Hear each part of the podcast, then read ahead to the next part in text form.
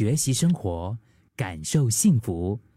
克敏的十一点这一刻，不少人会说自己是完美主义者，就是不到完美不甘愿啊。但是如果我直截了当的问你，到底什么是完美呢？好像还不好回答，是吧？事实上，这个完美它可能只是一个幻觉，甚至是一种错觉。很多人追求完美啊，不管是对自己，或者是对别人，对工作还是职业，甚至是爱情，做另一半也要要求有一个完美的另一半，呃，或者是把自己要求成为完美的对方的另一半，这样子会不会太累啊？应该会吧？有没有想过完美主义？其实不是追求卓越，或者是寻求突破，而是让自己成为一个最真我的自己。要进步，但是其实真的不需要每一件事都力求完美。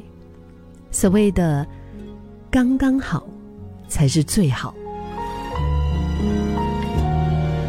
为什么呢？因为我觉得我们要要求自己做得更好，然后我们不断的追求永无止境。但是无论怎么样的好，都要更好啊！可是每一件事情它都可以更好啊！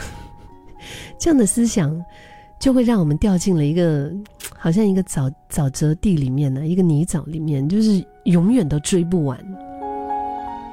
然后直到有一天，你就觉得很累了，但同时又觉得自己做的还是不够好，还是可以更好。然后因着自己有。有自己的力嘛，就是，就是觉得说，哎，我会不会这个事情其实没有处理的非常好，然后我要再再努力一些。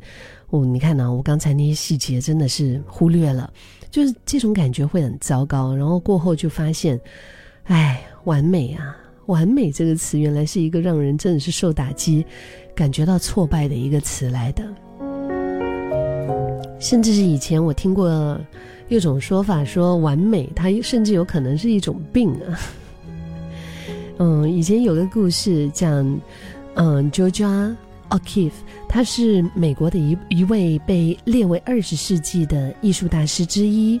那他的画作已经被公认为一九二零年代美国艺术的经典的代表。但是他在接近临终前。就是为了保持自己的名声，你知道他做了一件非常 可怕的举动啊，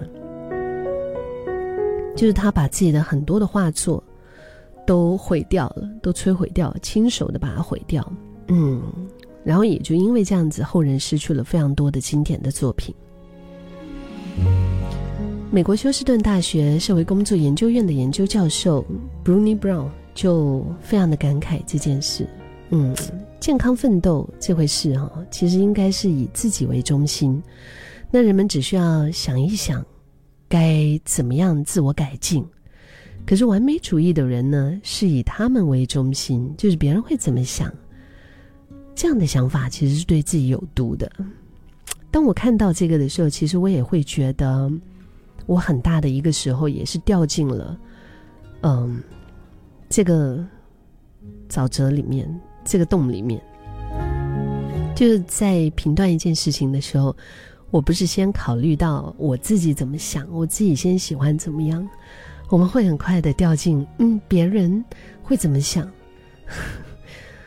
那为什么要因为别人的标准和眼光而令自己觉得不完美呢？这个是某程度都有一种病态感呢。所以这个教授他就是。研究了很多，就是关于人们的脆弱啊、勇气啊、价值感，以和自卑感等等。所以在遇遇到一件事情啊，我们是不是可以告诉自己说：“哎，我已经尽力了，我问心无愧。”就是不如自己从完美主义中解放出来。我们要知道什么时候应该停止追求，过分的渴望完美。不单会为自己带来压力，也会为别人带来痛苦。要知道，刚刚好才是最好的道理。中庸之道，过得自己，过得人。你也要相信，接受自己，接受你永远不会是完美的，也要善待自己。就是不完美，有什么不好呢？对吗？